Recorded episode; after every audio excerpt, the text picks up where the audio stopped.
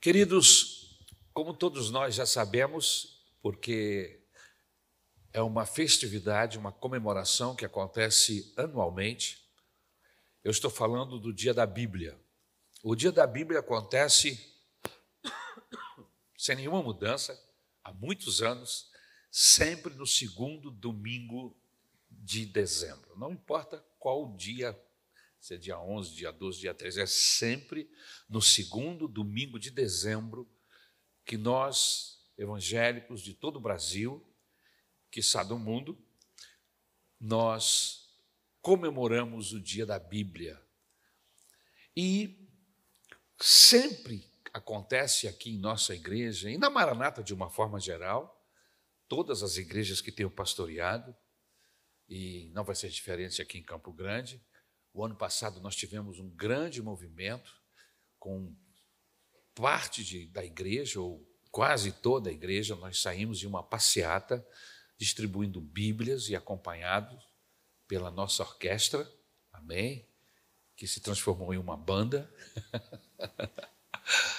e, e nós saímos nesta passeata e entramos em algumas ruas específicas aqui e Nesta passeata, nós distribuímos, me parece que foram umas 600 a 700 Bíblias no ano passado, se eu não estou enganado. Amém? E este ano não vai ser diferente. Nós não vamos fazer uma passeata, nós vamos ser mais efetivos. Como assim, pastor, mais efetivos? O fato de fazermos a passeata, nós acabamos passando sempre as mesmas ruas, não é? E as mesmas pessoas acabam recebendo outra vez um Novo Testamento. Então, desta feita, nós vamos reunir todo o grupo de Escola Bíblica Dominical, alunos da nossa Escola Bíblica Dominical e mais a igreja, mesmo que você não participe da EBD por alguma razão, é, porque não consegue chegar aqui na hora, enfim, eu quero convidar, desafiar a toda a igreja para participar deste evento que vai acontecer no segundo domingo do mês de dezembro, daqui mais a duas semanas. Nós vamos ter uma orquestra tocando aqui na frente da igreja, na escadaria, vamos ter uma barraca, onde nós vamos distribuir Bíblias aqui, mas nós vamos nos dividir em grupos de cinco, seis pessoas no máximo.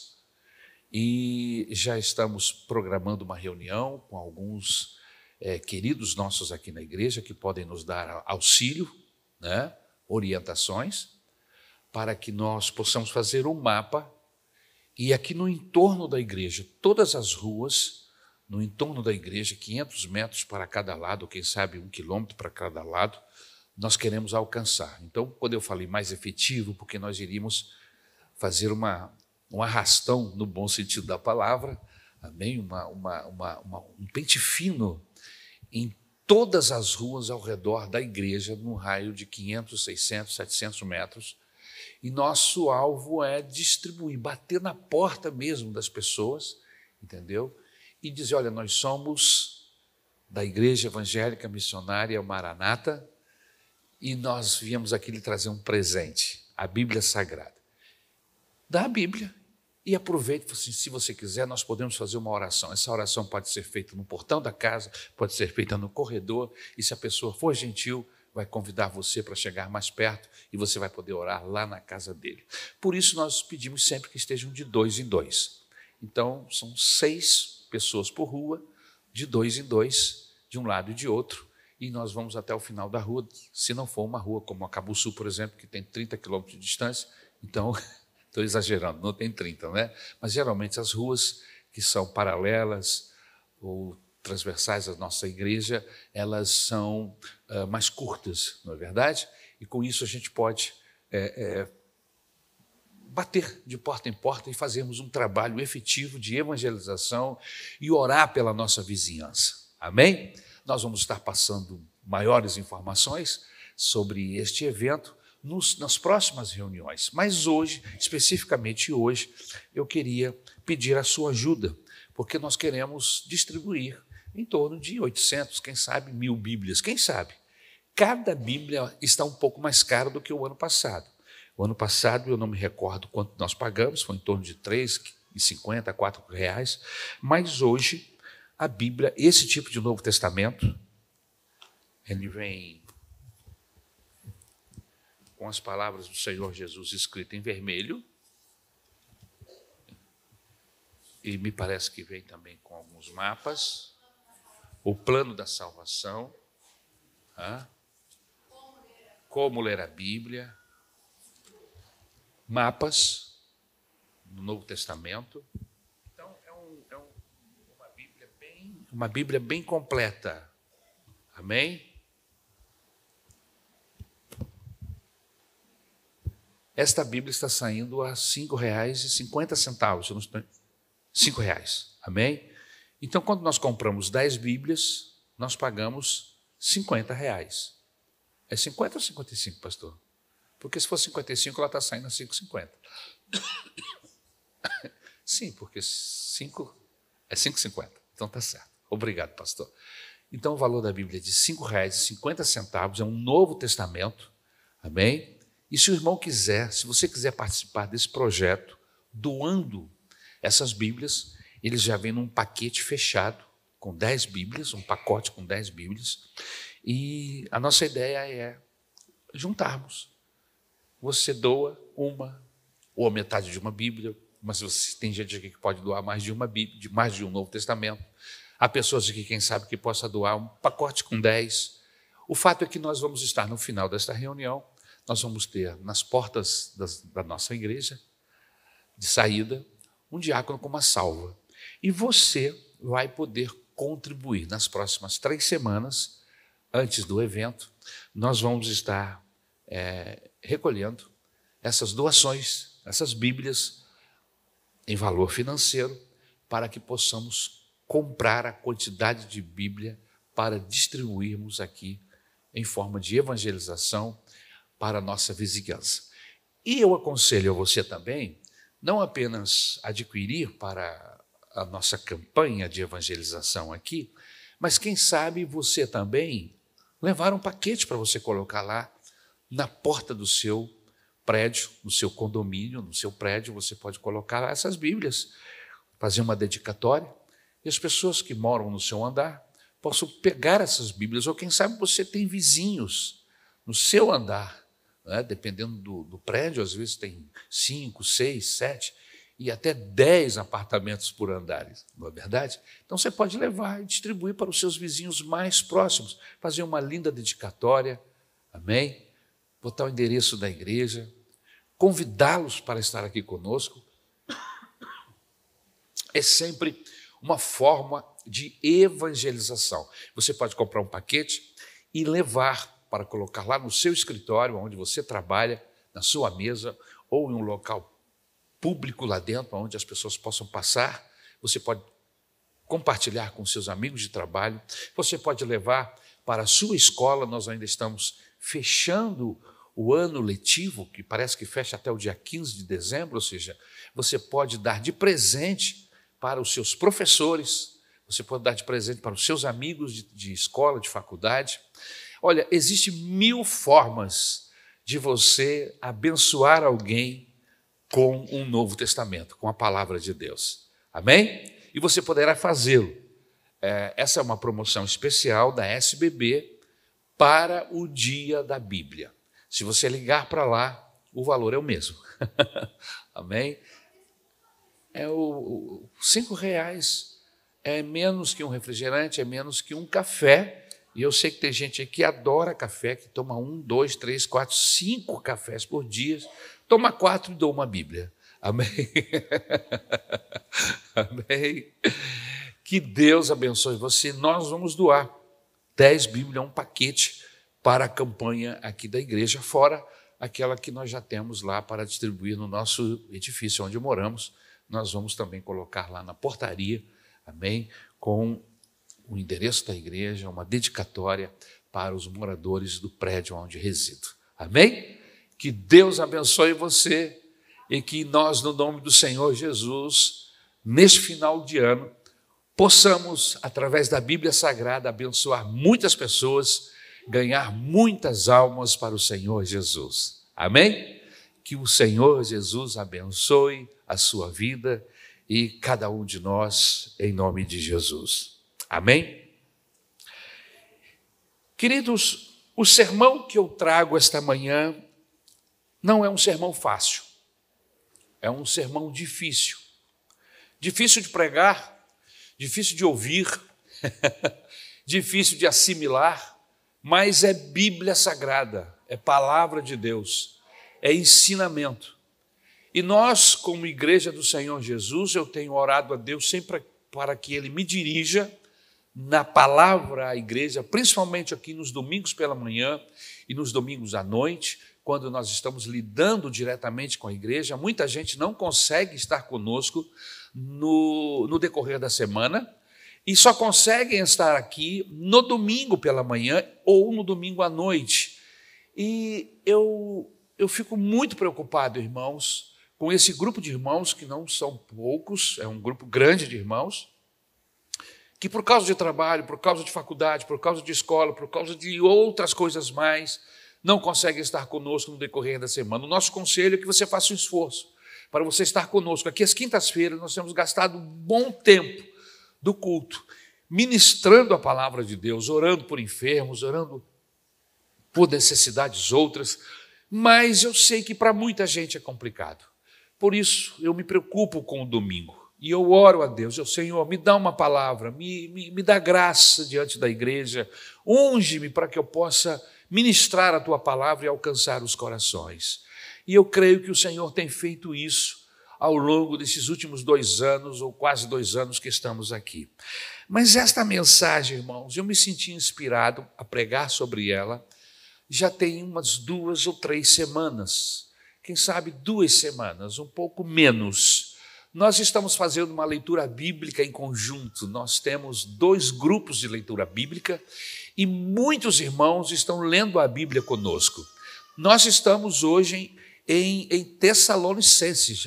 Eu li Tessalonicenses 6 ontem. Eu acho que eu estou um pouco adiantado, porque eu sou um pouco afobado, irmãos. A leitura está boa, eu continuo. E, e eu, quem sabe, esteja um pouquinho na frente do grupo.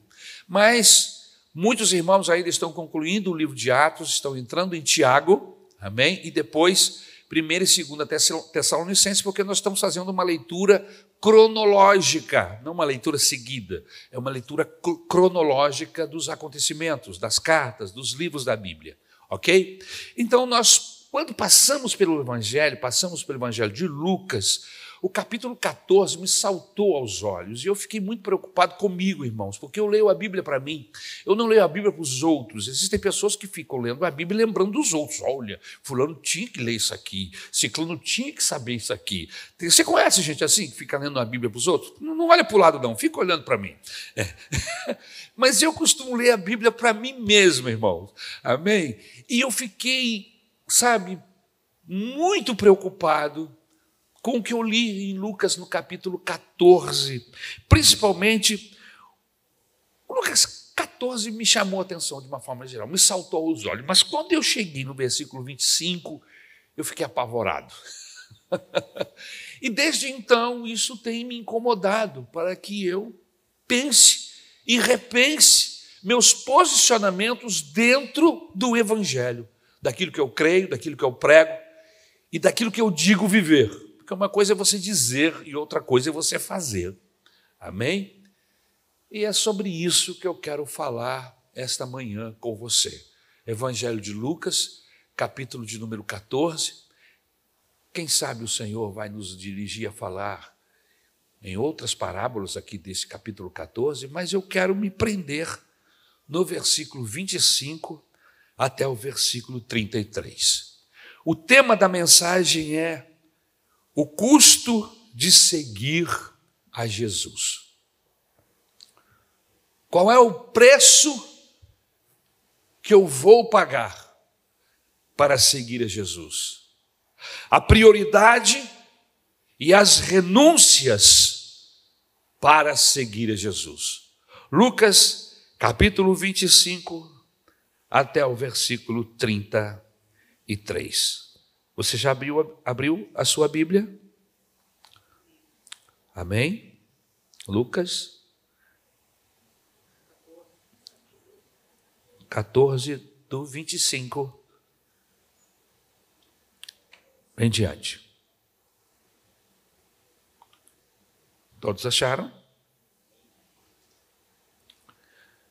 Eu vou ler na nova versão internacional, porque eu entendo que ela é mais clara para o entendimento de todos.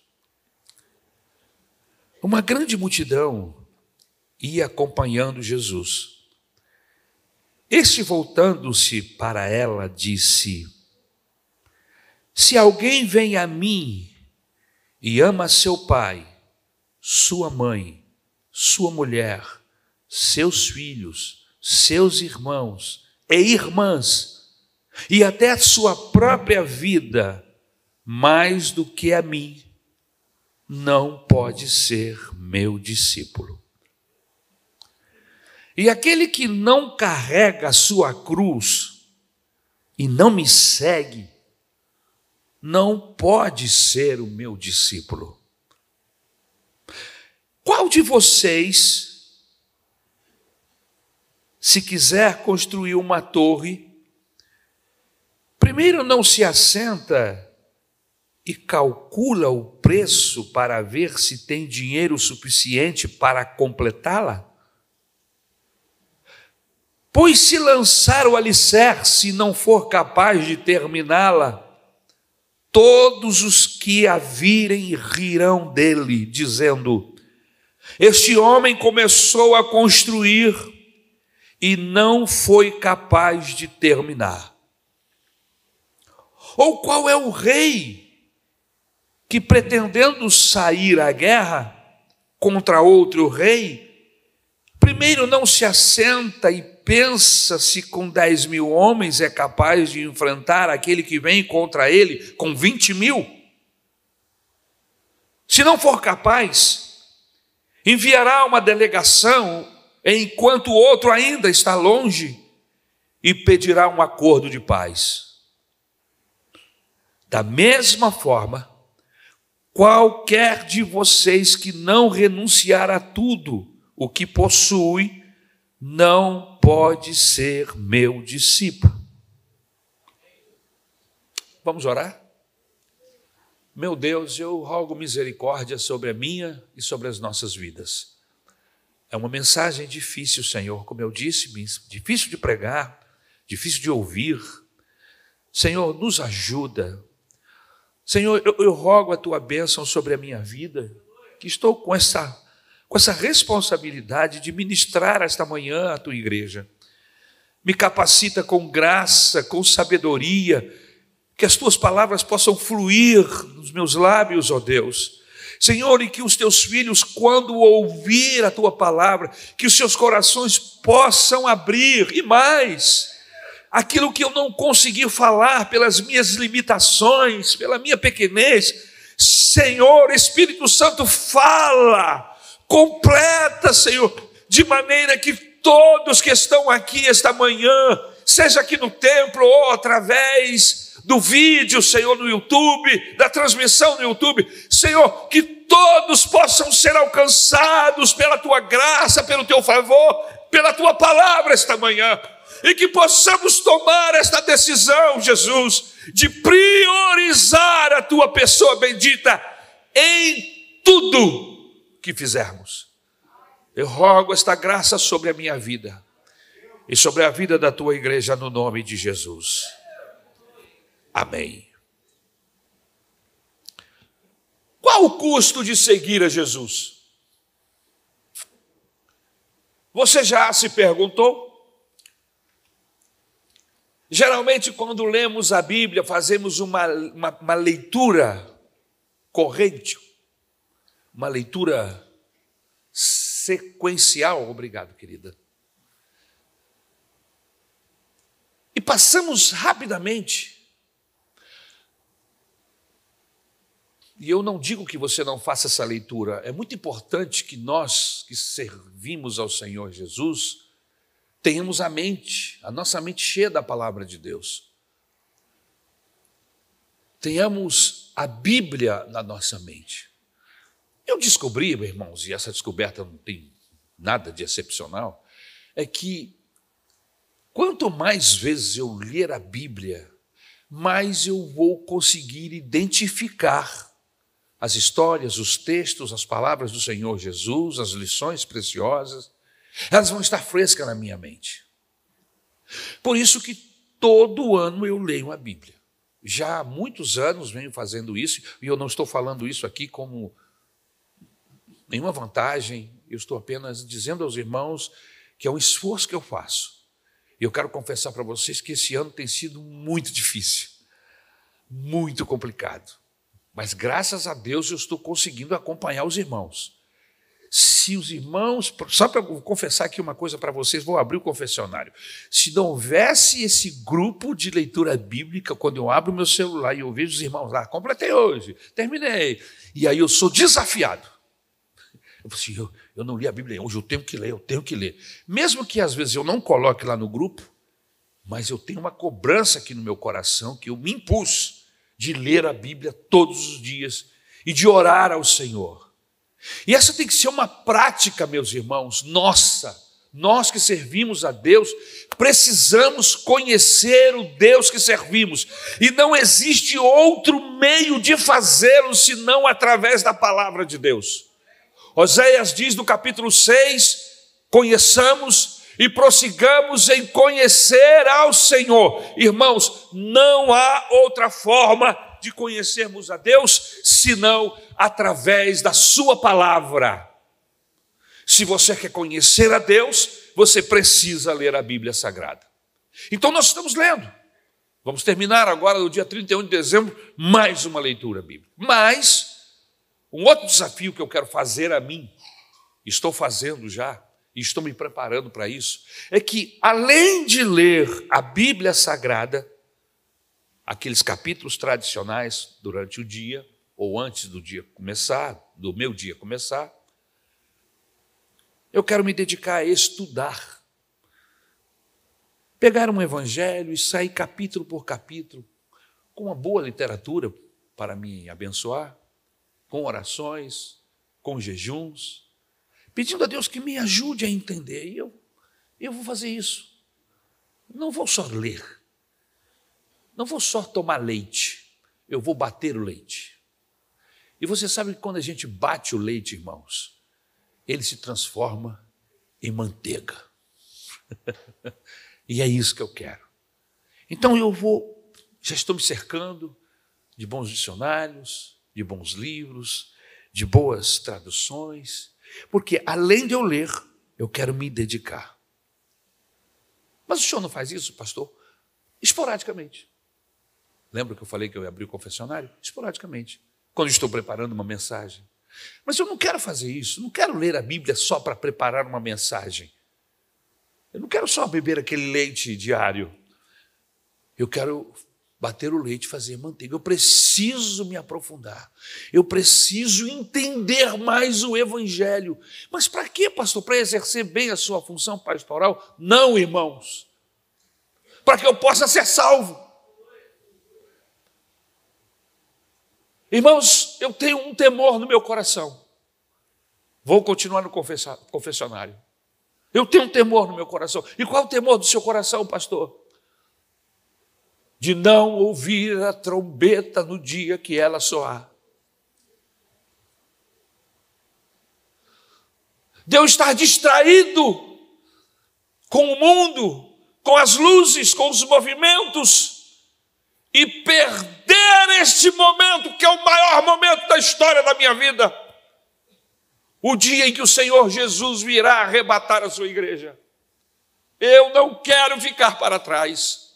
Mas, como eu não sou salvo pelos meus méritos, eu sou salvo pela graça de Deus, eu estou pendurado nas misericórdias do Senhor, então eu creio que eu subirei por causa disto, porque eu estou pendurado, porque eu estou abraçado, envolvido com esta graça salvadora, que não olha para os meus méritos, mas sim para os méritos de Cristo.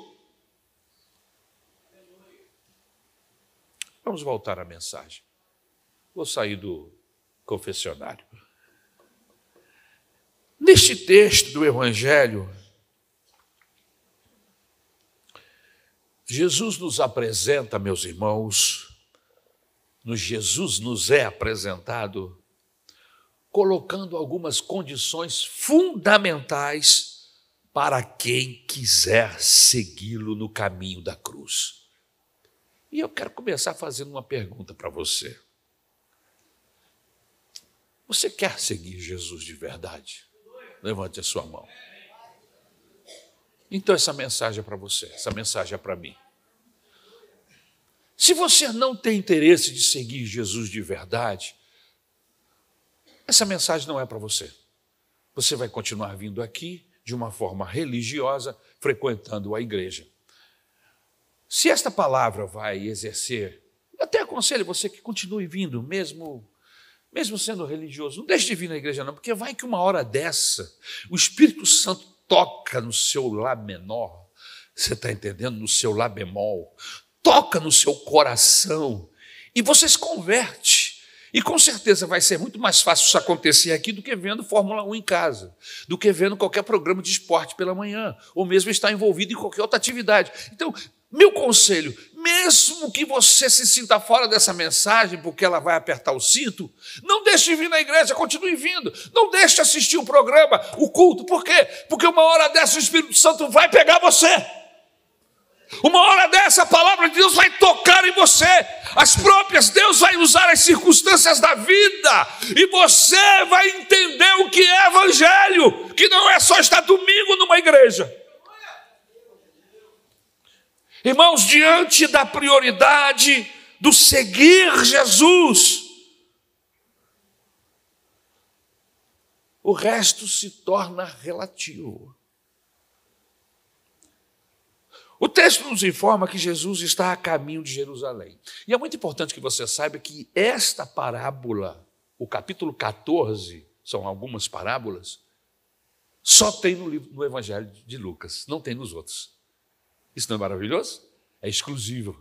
Lucas trouxe algo que os outros escritores dos demais evangelhos não relataram. Não sei porquê. Mas Lucas escreveu, ouviu Jesus e contou. Então, no caminho de Jerusalém, virando-se para a multidão que o seguia, o Senhor Jesus deixa claro que o caminho para segui-lo é exigente e demanda renúncias. É uma opção radical. E eu quero aproveitar e falar com os adolescentes, você que gosta de, de ser radical, pois eu vou lhe dizer uma coisa: não existe nada mais radical do que seguir ao Senhor Jesus como discípulo. Se alguém perguntar você na escola, na faculdade, se você está envolvido em um projeto radical, você pode dizer: estou envolvido no maior projeto, no projeto mais radical que você conhece que o mundo já pôde oferecer. Que projeto é esse? O projeto de ser discípulo de Jesus. Não é simples, não. A coisa é forte, é dura. É só para quem é chamado. É só para quem é tocado. É só para quem vislumbra o Senhor Jesus como Senhor e Salvador. Não é para qualquer um, não. Está aberto a qualquer um, mas nem todos conseguem entender essa radicalidade do Evangelho. Nesse sentido, meus irmãos, a proposta do discipulado não é para a multidão. Quando eu falo de radicalismo, neste sentido, não é para a multidão, não é para as massas. Essa militância, e quando eu falo de militância, eu estou falando de, de luta diária, de guerra diária, semanal, mensal, anual, não acaba. Os militantes de partidos, em um determinado momento do ano, perto das eleições, eles militam pelos seus candidatos, pelas suas bandeiras. Mas nós que somos do Senhor Jesus, nós que decidimos nos tornar seguidores, discípulos do Senhor Jesus, nós não militamos por bandeiras, nós não militamos por partidos, nós não militamos por homens, nós militamos por Jesus. E a nossa militância não acaba no final do ano ou quando terminam as eleições. A nossa militância é até a volta do Senhor Jesus Cristo. E é isso que me, que, que me angustia porque não acaba. Porque nós enfrentamos lutas, e na maioria dos casos, quando estas lutas passam, que nós alcançamos as vitórias, nós baixamos as, as armas. E eu estou falando isso porque isso é que acontece comigo. Eu preciso entender, nós precisamos entender que nós estamos em uma militância constante e a nossa militância não é pelo que é carnal, não é pelo que é terrenal, a nossa militância é pelo que é espiritual, pelo que é eterno.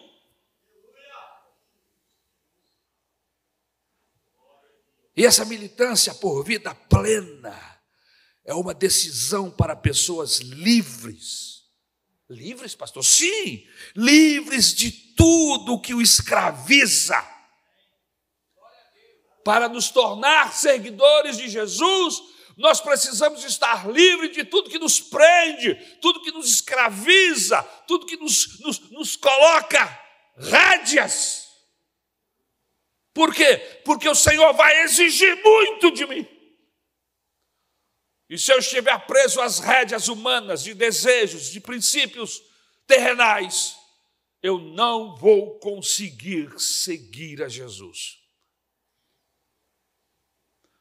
Jesus diria que as pessoas que optam pelo reino são como o fermento que transforma a massa. Lucas capítulo 13, versículo 21. A decisão pelo reino não é de facilidades. Talvez seja Talvez seja por isso que poucas pessoas decidam seguir seguir o Senhor Jesus pelo caminho proposto por ele mesmo. Querem seguir Jesus segundo suas próprias mentes, suas próprias orientações. E não é assim que funciona. Se nós queremos nos tornar verdadeiros discípulos de Jesus, nós precisamos seguir Jesus segundo as suas orientações, segundo as suas normas, segundo a sua proposta. Irmãos, o Evangelho é uma das poucas coisas que você não pode misturar. Nós temos algumas coisas que você pode misturar. Se você pegar um, um suco de uva do mais puro, como é que é chamado agora? Integral. e você colocar alguma dosagem de água, você até vai fazer um gostoso de um suco. Suco de maçã, suco de laranja, e vai por aí. Mas azeite não dá para misturar. Você misturou azeite com água, ele não se mistura.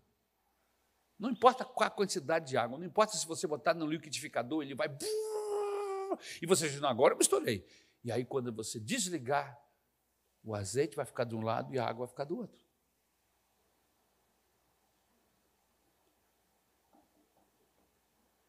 O Evangelho não pode ser misturado com nenhuma outra orientação religiosa que não seja dada pelo próprio Senhor Jesus. Se eu misturo o Evangelho com qualquer outra coisa, ele se torna veneno. Queridos, a Bíblia só é saudável, salutar, só é alimento abençoador se você a ingerir pura,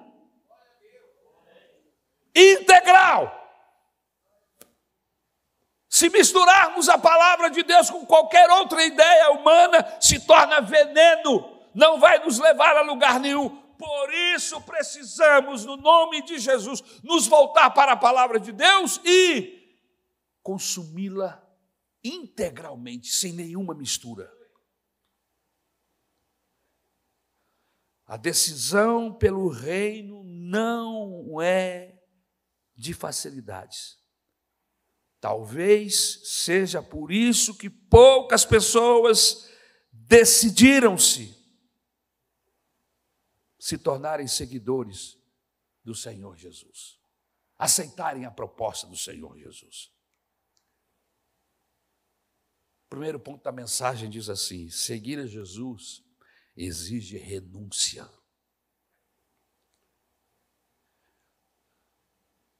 Primeira renúncia é a renúncia da família. Você fechou a Bíblia? Abra de novo. Lucas 14, 26. Veja o texto. Se alguém vem a mim e ama seu pai, sua mãe, sua mulher, seus filhos, seus irmãos e irmãs, e até sua própria vida mais do que a mim, não pode ser o meu discípulo.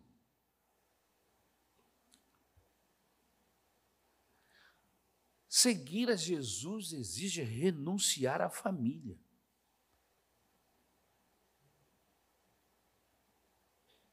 Jesus, a família, em segundo plano. Uma das cláusulas que Jesus estabelece para as pessoas, aqueles que o querem seguir, aqueles que querem desapegar-se dos laços afetivos com a família, da segurança que a família lhe proporciona. A prioridade é o seguimento, é seguir a Jesus. Quando se trata de seguir a Jesus e cumprir os seus princípios, nada pode estar à frente disso, precisa estar atrás. Quando você tiver de decidir entre ser salvo pelo Senhor Jesus Cristo e seguir as orientações e as determinações de sua família e a vontade da sua família, o que Jesus está dizendo é o seguinte: preserve a primeira opção. Siga o que eu estou te dizendo. Porque a sua família é o máximo que pode, é te levar até o túmulo e mais nada. Do túmulo em diante sou eu que vou fazer diferença na sua vida. Na hora da doença e da enfermidade, nós vamos até um determinado momento, mas a partir de um certo momento, se Deus não estiver com você, você não alcança a vitória. Na luta contra Satanás, contra o diabo, não adianta você ter uma família grande, forte, forte. Não. Você e sua família se tornarão escravos de Satanás. Só existe uma pessoa que pode colocar o diabo debaixo da sola dos seus pés. Essa pessoa é Jesus.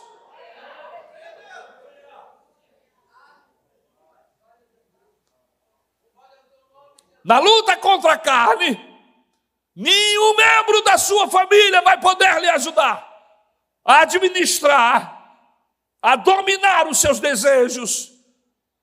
Somente Jesus, através do Espírito Santo e a Sua palavra, vai lhe dar autoridade e poder para você vencer a si mesmo, inclusive para se tornar uma pessoa tragável dentro de casa.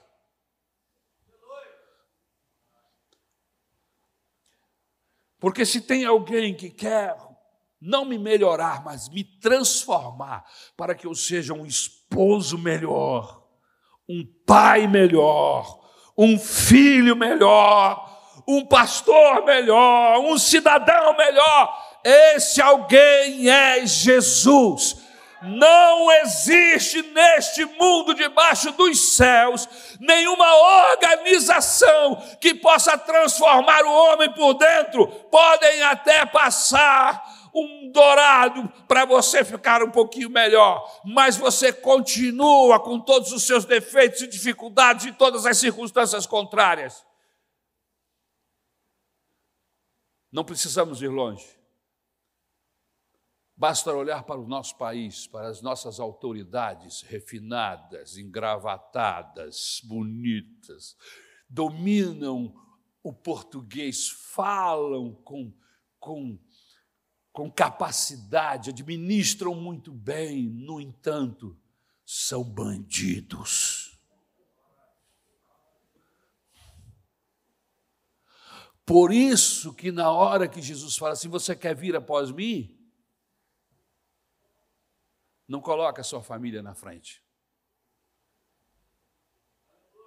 Porque inclusive para você ser tragável lá, para você ser abençoado lá. Se você conseguir administrar a sua família, você precisa de mim. Jesus não abre mão de ficar em primeiro lugar. Você está entendendo? Você está entendendo? Concorde você ou não comigo, é o que a Bíblia Sagrada está nos passando aqui esta manhã. E eu espero que você esteja concordando.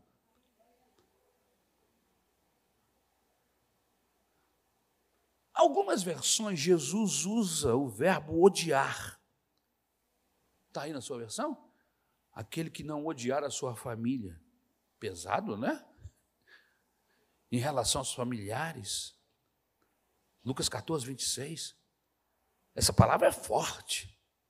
Aqui, no entanto, é preciso que você saiba que odiar quer dizer colocar em segundo plano diante de algo prioritário.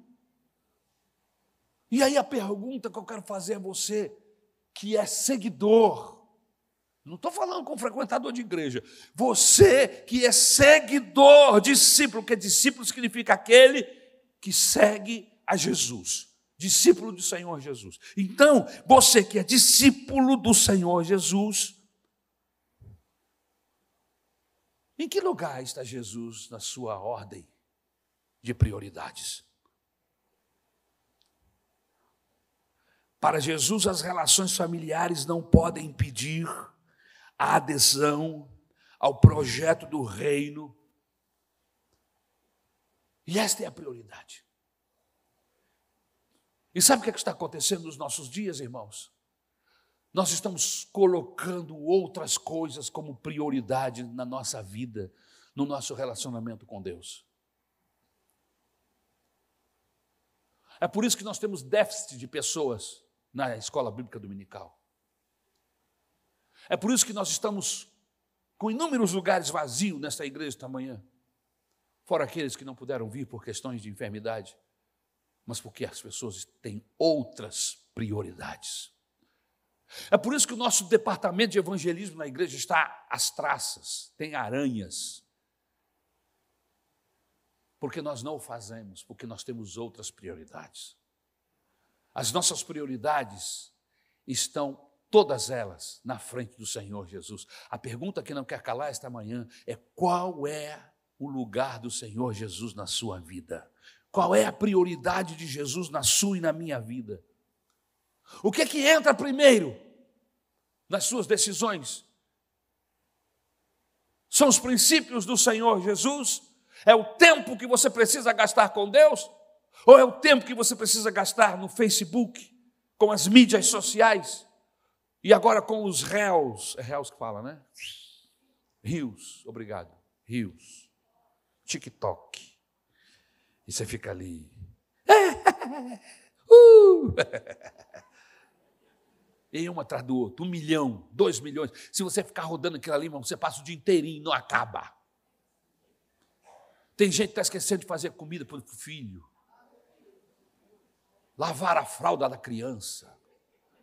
Tem gente que está se atrasando para compromissos de trabalho, compromissos com a escola, com a própria família, porque fica vendo rios. Você conhece gente assim? Não olha para o lado. Deixa esse miserável aí que Deus vai tratar com ele.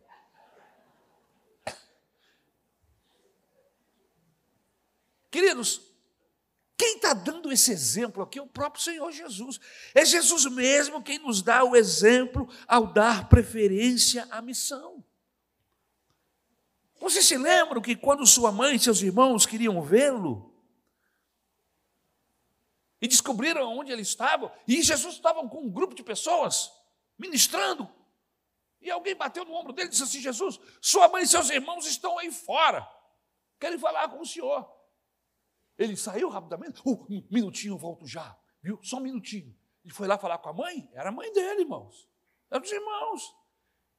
Sabe o que ele falou? A minha mãe e os meus irmãos são aqueles que fazem a vontade do meu pai.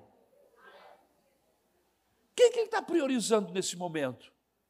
Sua família terrena ou a sua missão?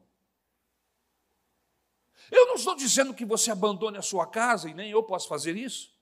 que você deixa a sua família à mercê. Eu não estou falando disso. Eu estou falando de prioridades. Outras, como as muitas que eu acabei de citar agora, no, no decorrer da mensagem.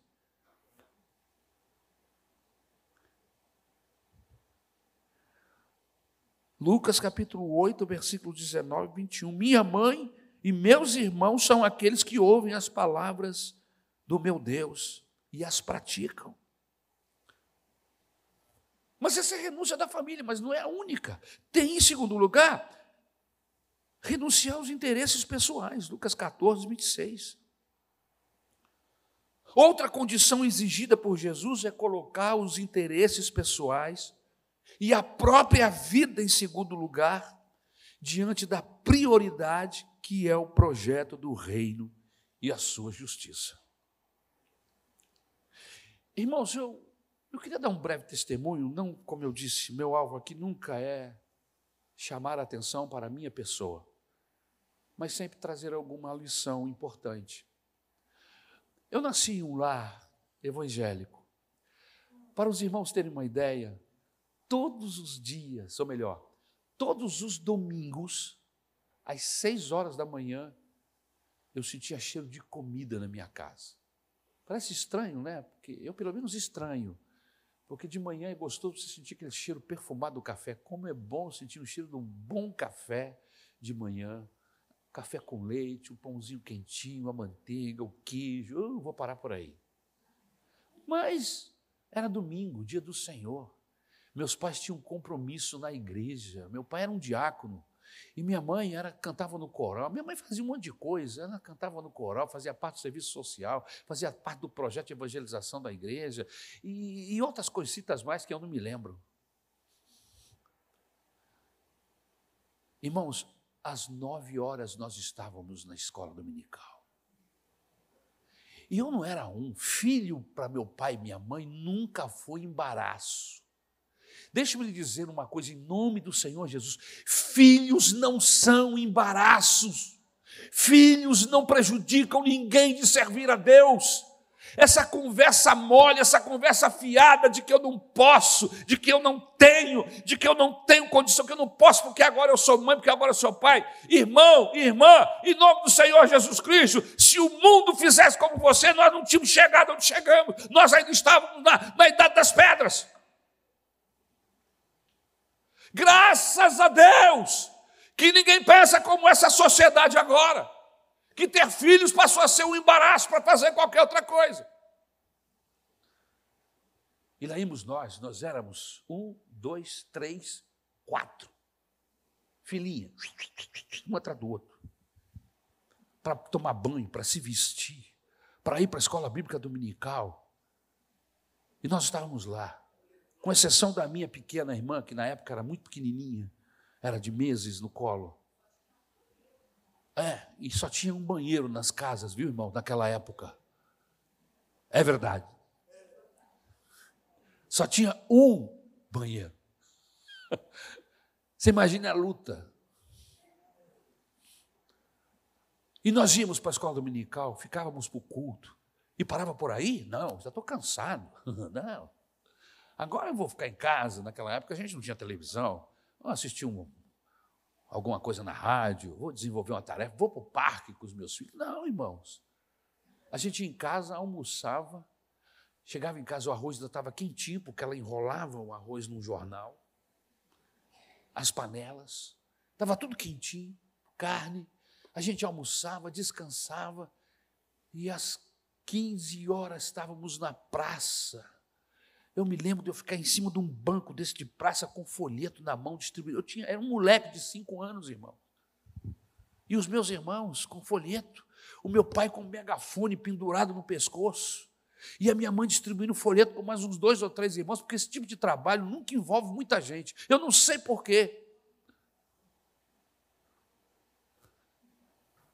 Irmãos, eu não perdi nada da vida. Inclusive eu louvo ao Senhor Jesus porque meus pais me levavam para eu ver, me levavam. A minha mãe cantava no coral na quarta-feira, no dia de ensaio, ela estava lá comigo. E eu aprendi os hinos do coral, tudo ensaiando, sentado no banco, fazendo desenho enquanto ela ensaiava. Os hinos da harpa, todos eu estava lá, por isso que eu sei muitos, e, e quando eu estou pregando, me, me vem esses hinos, as letras dos hinos da minha mente. Irmãos, eu não perdi nada. Jesus diz que aquele que perder alguma coisa por causa dele vai ganhar muito mais. Hoje em dia, uma preguiça maligna, maldita, envolve as nossas igrejas de uma forma que a maranata de hoje não é mais a maranata de ontem. E os irmãos que estão aqui sabem do que eu estou falando do destemor, do coração ardendo pela causa do Evangelho, Nada tinha prioridade maior do que falar de Jesus. E eu não estou falando de domingo, eu estou falando de segunda, de terça, de quarta, de quinta, porque os crentes de outrora eram evangelistas. E se você quer saber, até o trem da central tinha um vagão onde se pregava o evangelho. Depois virou essa zorra que ficou aí, uma, uma, uma idiotice desequilibrada, mas naquela época se pregava o evangelho, se testemunhava. E era comum você ver nas praças do Rio de Janeiro pessoas sozinhas com a Bíblia na mão falando de Jesus. Era comum. Era comum.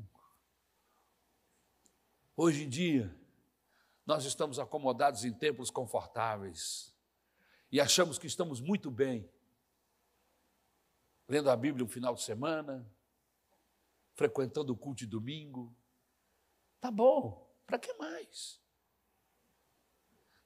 Renúncia aos interesses pessoais. Nosso mundo estimula o individualismo, os desejos egoístas e o bem-estar individual. É isso que o nosso mundo valoriza. Jesus, no entanto, propõe como critério para segui-lo no caminho da cruz a busca do bem viver coletivo, o serviço gratuito daquele que serve a Jesus, porque ele não serve porque está ganhando, ele serve porque ele ama e ele dá o seu tempo gratuitamente, ele é solidário na luta dos demais, das demais pessoas, seja o vizinho, seja o parente, seja o amigo, ele é o serviçal do Senhor Jesus em favor da sociedade. Aleluia. Em outras palavras, decidir pelas relações do reino é imitar o próprio Senhor Jesus Cristo. E o Senhor Jesus Cristo tinha uma prioridade. Ele precisava mostrar o amor de Deus a todas as pessoas.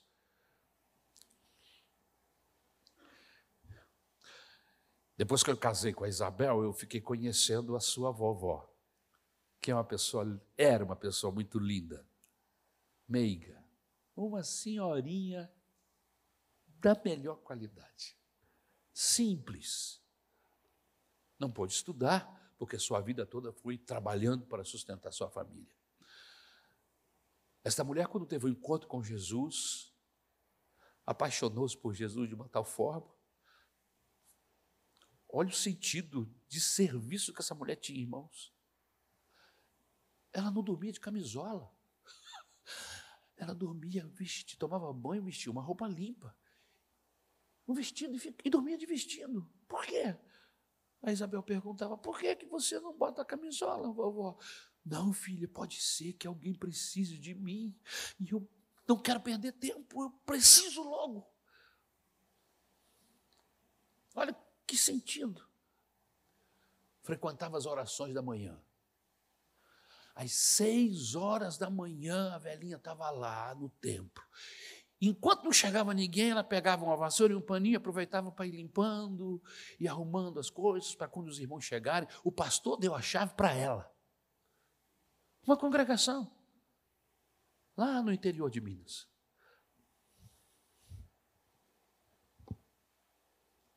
Todo lugar que ela ia, um bolinho de, de, de folheto. A senhora aceita uma, uma palavra de Deus para a sua vida? Ela não sabia ler, mas ela sabia falar. O senhor aceita uma palavra de Deus para a sua vida? Eu posso fazer uma oração pelo senhor? Isso em todo lugar, na feira, no mercado, no hospital. Onde ela estava? Ela era conhecida no lugar onde estava. Por causa do seu serviço à causa do Evangelho. Morreu com muitos dias, já com seus mais de mais de 80 anos de idade. Foi apagando que nem um passarinho. Devido à sua vida, que não foi fácil, foi uma vida dura. Com 80 anos ela já estava bem acabadinha. Faleceu. Vou encontrá-la no céu. E eu fico pensando que, por mais que eu trabalhe, talvez, se eu conseguir entrar no céu, já vai ser a maior das grandes bênçãos. Mas tem gente que, quando chegar lá no céu, ele entra com o pé nas costas, porque ele, ele, ele cumpriu isso que está aqui, ele negou a si mesmo, ele, ele tomou a sua cruz, ele seguiu, ele não abriu mão de Jesus em nenhum momento. Então ele entra no céu, sabe, com tranquilidade, não tem aperto, não tem pressão. E quando chega lá, ainda tem prêmio, porque Jesus diz que vai galardoar pessoas lá no céu. Eu tenho para mim, irmãos, que esse tipo de gente vai receber mais galardão do que muito, muito, muitos pastores que eu conheço, inclusive a mim. Eu conheço a minha mãe há 86 anos. 86 anos. Não, eu conheço, eu nasci. Né? É verdade. É verdade, desculpa, eu conheço a minha mãe. Graças a Deus que eu tenho a Isabel aqui para me corrigir. Eu conheço a minha mãe há muitos anos. Ela tem 86 anos hoje. Eu estou com 62. Muito tempo. Desde que eu a conheço. Uma mulher que sempre lutou, sempre trabalhou. Como a maioria de de irmãs que eu conheço aqui que são são pessoas de Deus. Seu compromisso em nos orientar e nos guiar nos caminhos do Senhor estava acima de qualquer coisa. Hoje, a maioria das mulheres não querem nem criar seus filhos. Colocam seus sonhos e projetos acima da maternidade. Desculpa o que eu vou falar agora, não fique zangado comigo, mas se você quer ser mãe por ser mãe, só para dizer que é mãe, é melhor você não ser. Seja mãe de um pet, pronto. Porque agora é moda ser mãe de pet. Né? É melhor. Porque ser mãe de verdade, porque mãe de pet não é mãe, aqui para nós, né? Vamos tomar vergonha. Né? Mãe está ligado a ser humano, você deu à luz a alguém. Amém? E até onde eu sei, você não deu à luz a pet nenhum, graças a Deus. Então, mãe está ligado a gerar um outro ser. Algumas pessoas estão abrindo mão, geram esses filhos e deixam para outros criar. Quando não é funcionário em casa que cria, é uma avó e o que é uma benção quando você ainda tem uma avó e um avô para abençoar o seu filho. Porque, infelizmente, na maioria das vezes, eles são colocados em uma creche e são criados por pessoas que você nem conhece. Não sabe o caráter dessas pessoas, não sabe como elas são, infelizmente. E eu falo isso, irmãos, e eu não estou culpando você, porque eu sei que você faz isso não porque você quer, mas porque você precisa porque não tem tempo. Se você não trabalhar, não tem como cuidar. Milhares de mães vivem esse drama. E é lógico que eu não estou aqui me referindo especificamente a, essa, a esse grupo de pessoas. Mas eu me refiro a essas pessoas que colocam o seu projeto pessoal acima da maternidade. Ora, eu conheço dezenas, centenas, milhares de mães que colocaram os seus filhos como projeto pessoal. E elas abrem mão de suas vidas, abrem mão de uma vida profissional, abrem mão até mesmo de um casamento bandido. Quando fazem a opção de ficar em vez de abandonar. Em vez de ir embora, se sacrificam. Um marido bêbado, um marido bandido, um marido desequilibrado, doente. Doente, que eu falo de bandidagem, tá? não é de enfermidade, não. Mas elas ficam ali para manter um relacionamento por causa de crianças que precisam de um pai e de uma mãe, mesmo com muitos defeitos, mas que precisam. A figura do pai e da mãe é muito importante. Olham especificamente para essas crianças e as criam. Muitas delas as criam no temor de Deus. Abrem mão dos seus sonhos pessoais para investir em seus filhos. E eles se tornam homens de bens, mulheres de bem. Muitos deles, quando evangélicos, seguem o Senhor Jesus Cristo, graças a Deus e a essas mães que não os abandonou.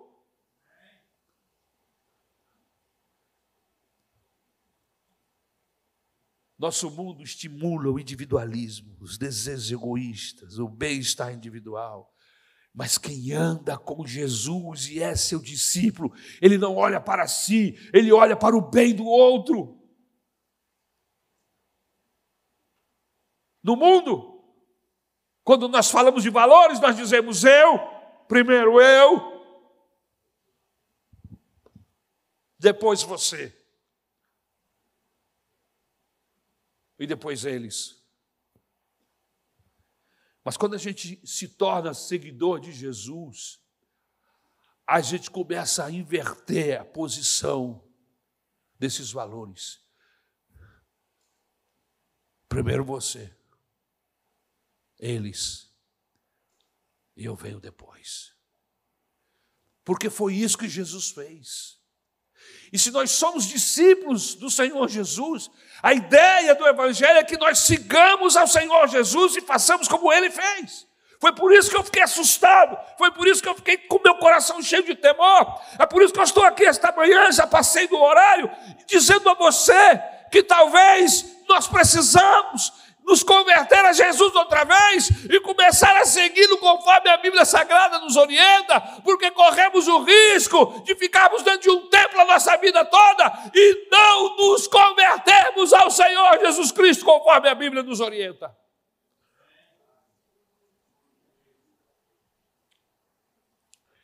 E eu vou fechar, renunciar os bens. Lucas 14, 33. Da mesma forma, qualquer de vocês que não renunciar a tudo o que possui, não pode ser meu discípulo. Seguir a Jesus supõe também ser totalmente livre diante dos bens. Ele exige esse desapego de tudo, isto é, do orgulho, da competição, das seguranças e das ambições de todo, que todas as formas de riqueza pode nos trazer. Optar pelo reino é colocar os bens a serviço da vida.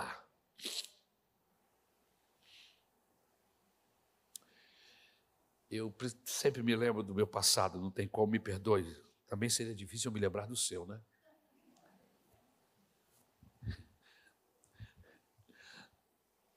Todos os domingos, quando saímos da igreja, tinha uns irmãos que tinham carros. Não eram muitos naquela época.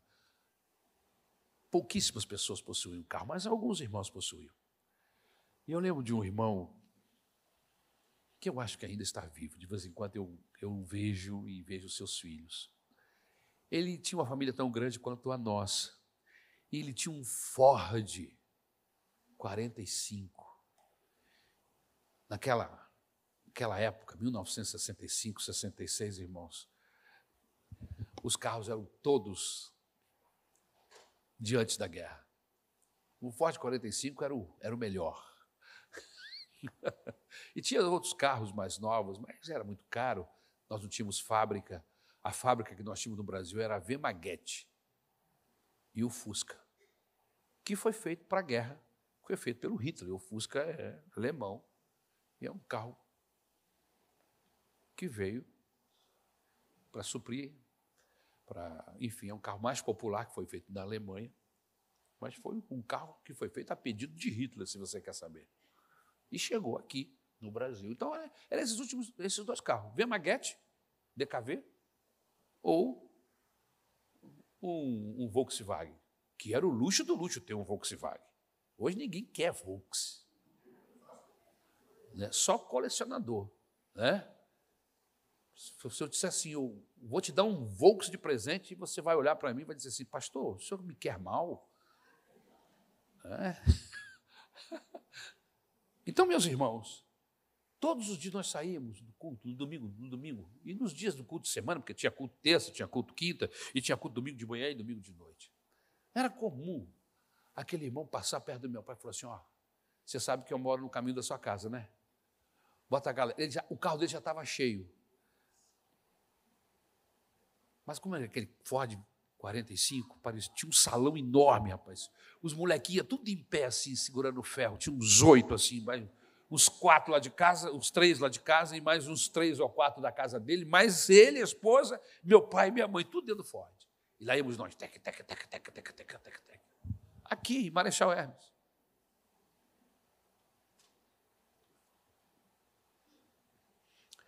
Era comum as pessoas, nessa época, irmãos, colocar os seus bens à disposição da igreja, para servir a igreja. Não é para servir o pastor, não. Para servir a igreja. Gente carente, gente necessitada.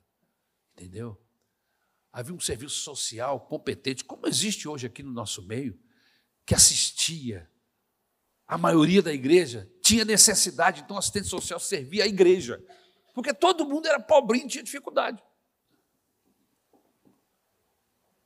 Minha mãe, como era casada com um militar, e o militar tinha uma condiçãozinha melhor, não precisava, mas mesmo assim, de vez em quando sobrava alguma coisa lá para casa. Chegava fardos e fardos de, de, de, leite, de farinha de trigo que vinha de doação dos Estados Unidos, nessa época vinha muitos navios com esse objetivo, e as igrejas pegavam esse tipo de alimento e levavam para distribuir para os seus carentes e seus necessitados. Havia uma, uma disposição, uma alegria em servir, em querer colocar os seus bens à disposição do outro. Hoje, para a gente dar uma carona para alguém, uma dificuldade, não estou falando da carona na rua, não, é gente da igreja. Você sabe que o irmão mora perto de você. Você não precisa levá-lo na casa dele, mas você pode deixá-lo na esquina. No seu caminho, ele vai andar 500 metros. Ninguém fala nada. Idosos, idosas, no ponto de ônibus. Você passa e diz, rapaz, meu irmão, Deus te abençoe, e vai embora, miserável.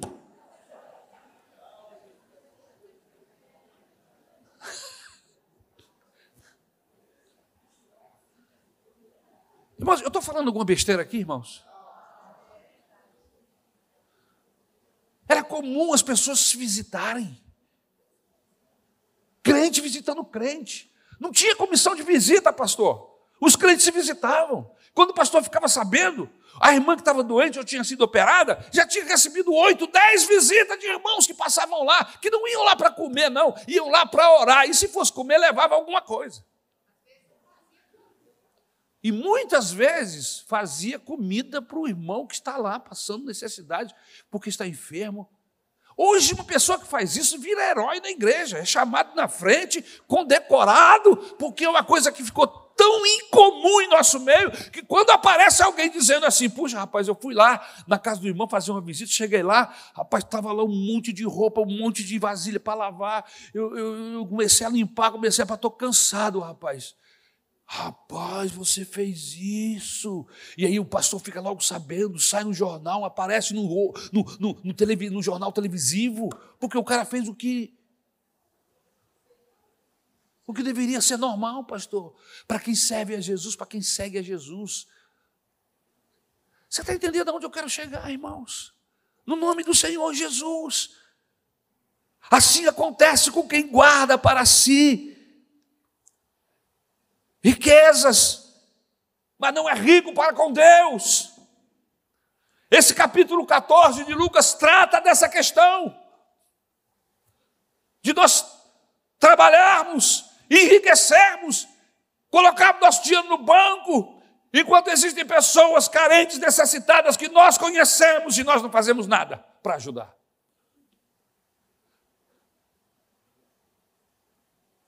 Quem serve a Jesus tem que ter a cabeça de Jesus, ou pelo menos precisa pedir ao Espírito Santo para implantar. Eu quero seguir a Jesus, eu quero ter essa mente, eu quero ter esse coração, porque eu quero ser um discípulo de Jesus. Eu não quero seguir Jesus de longe, eu quero segui-lo de perto.